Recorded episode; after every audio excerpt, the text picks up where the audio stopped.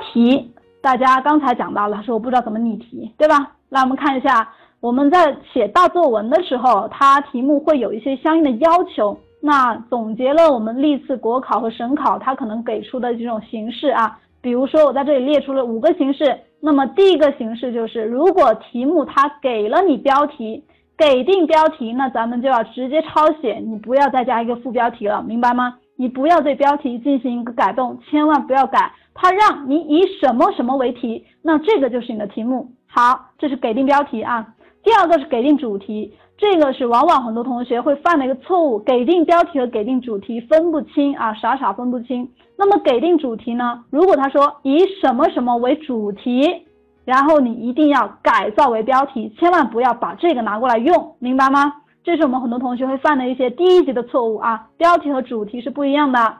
好，才第三个，如果他给了你一个主标题，给主标题是什么意思呢？那我们就要加一个副标题，是吧？主标题写在第一行，然后副标题写在第二行的破折号，然后再加上副标题啊，这是主副标题的一个形式。然后还有第一种是，如果他给定你的是副标题，那么咱们就要在第一行加上一个主标题啊。好。他会告诉你的，他会告诉你的啊。如果你以什么什么，请你以什么什么为主标题，请你加上副标题，他会告诉你的材料里面啊，题目里面一定会有相应的要求啊。还有第五种是出现的比较多的，就是自选自拟啊，你可以自选角度，自拟题目。那自拟题目的话，我们就要自己发挥自己的一个拟题目的功力了，对吧？怎么拟题目啊？好，这是材呃题目里面它会出现的几种让我们拟题的。考法啊，考法最主要的就是一和二吧，这个大家一定要做好一个区分啊，一和二要做好区分。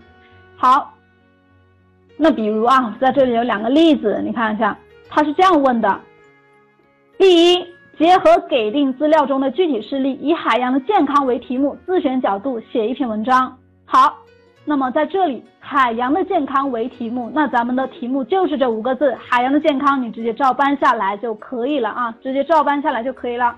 好，这是以它为题，还有一种是很像的，你看啊，以弘扬黄河精神为主题，那么它后面告诉你啊，自选角度，自拟题目，写一篇文章。那么在这里，咱们的文章就不能以这个为题了，对吧？你得对它进行一个改造啊，比如说你可以说弘扬黄河精神，传承中华文化，对吧？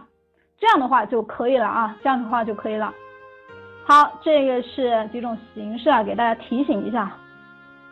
副标题怎么写？副标题是写在主标题右下角吗？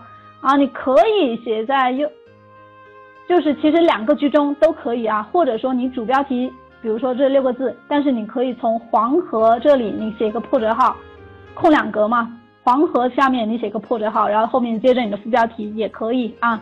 居中，你不要写在太右边，不要写在太右边，